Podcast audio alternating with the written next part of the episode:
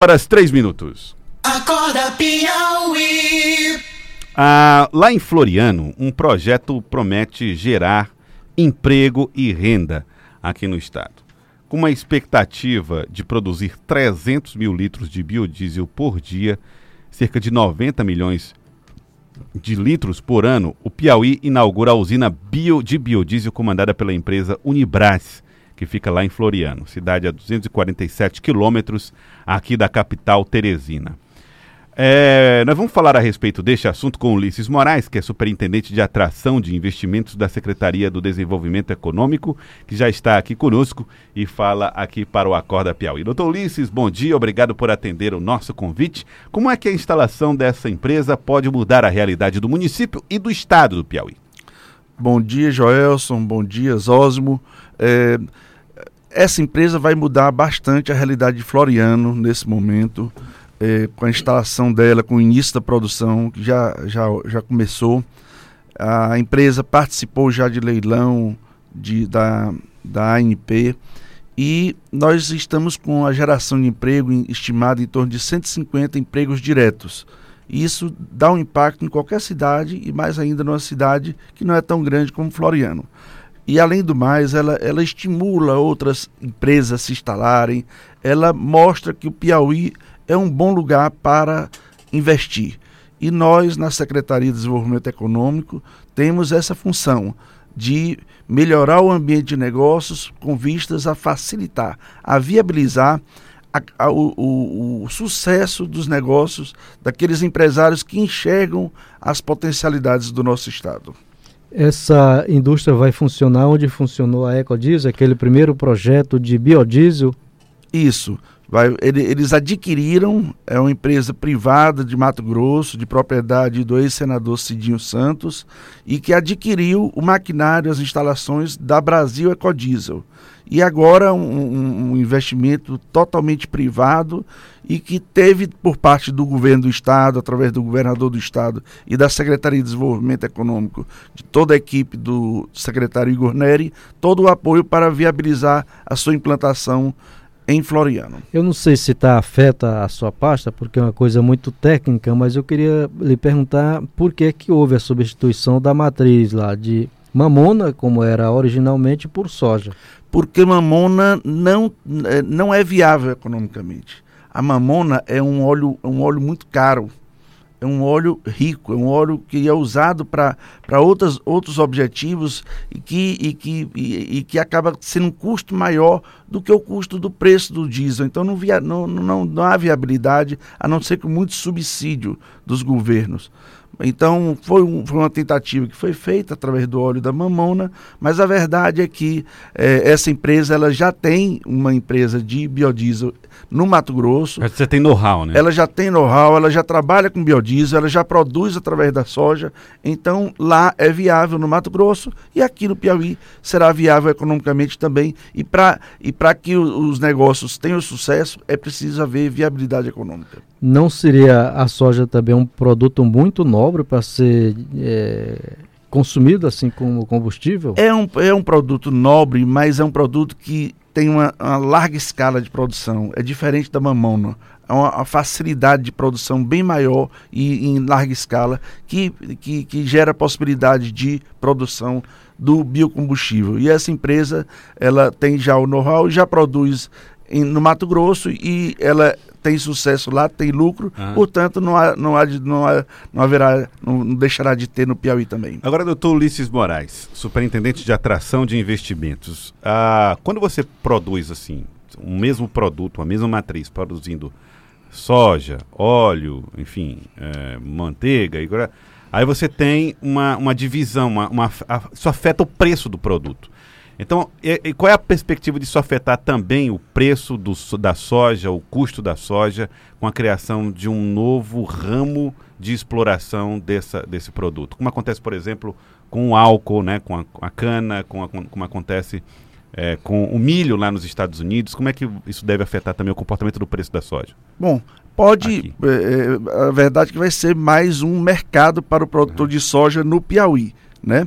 E com isso ele poderá também ter uma pequena valorização do seu produto eventualmente. Aham. Agora, o, o importante é que no Piauí há ainda áreas de expansão, há uma possibilidade de aumento na produtividade e o fato de haver mais mercado através da usina de biodiesel eh, produzindo em Floriano, eh, isso facilitará para que o produtor tenha mais confiança eh, e seja incentivado a produzir mais no Piauí. Não existe aquele risco de pouca soja para muita demanda. Não, não existe, até porque eh, a produção da soja no Piauí é, é em- em- existe um cre, uma crescente, existe um crescimento constante, um Crescimento crescimento, progressivo, até, né? progressivo, muito progressivo, e o importante é que tenha mercado, e se o mercado for no Piauí, houver como processar essa soja no Piauí, é mais vantajoso para o Estado com a geração de emprego e renda.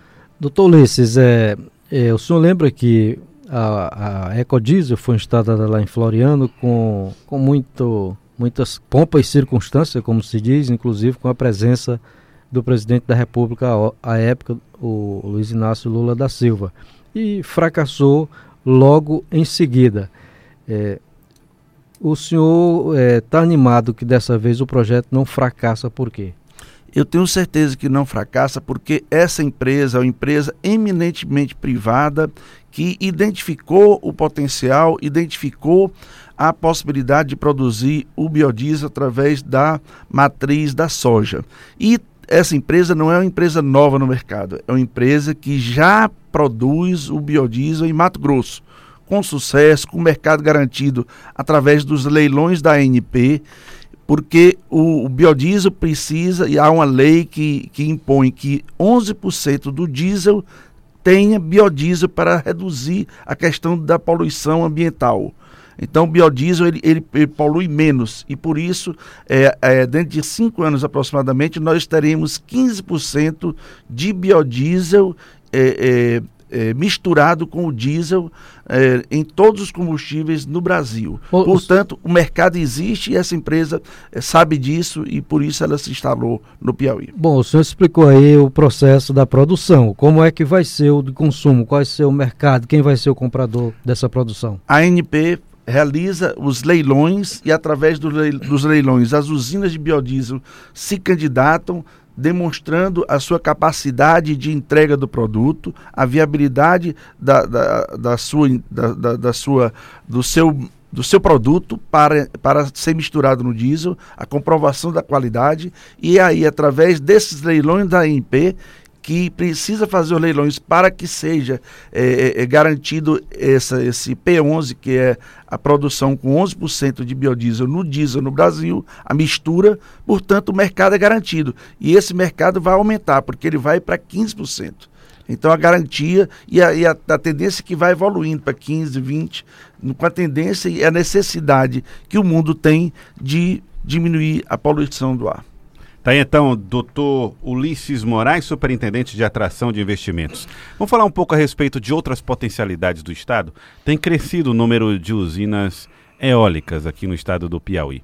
Ah, juntando, nós temos aí o, o ecodiesel, que é o, a- o- o bio- biocombustível a partir do, da soja, que está se fortalecendo, chegando aqui no estado do Piauí, e temos já as usinas eólicas em crescimento. O Piauí está se transformando num espaço de produção de energia eh, limpa.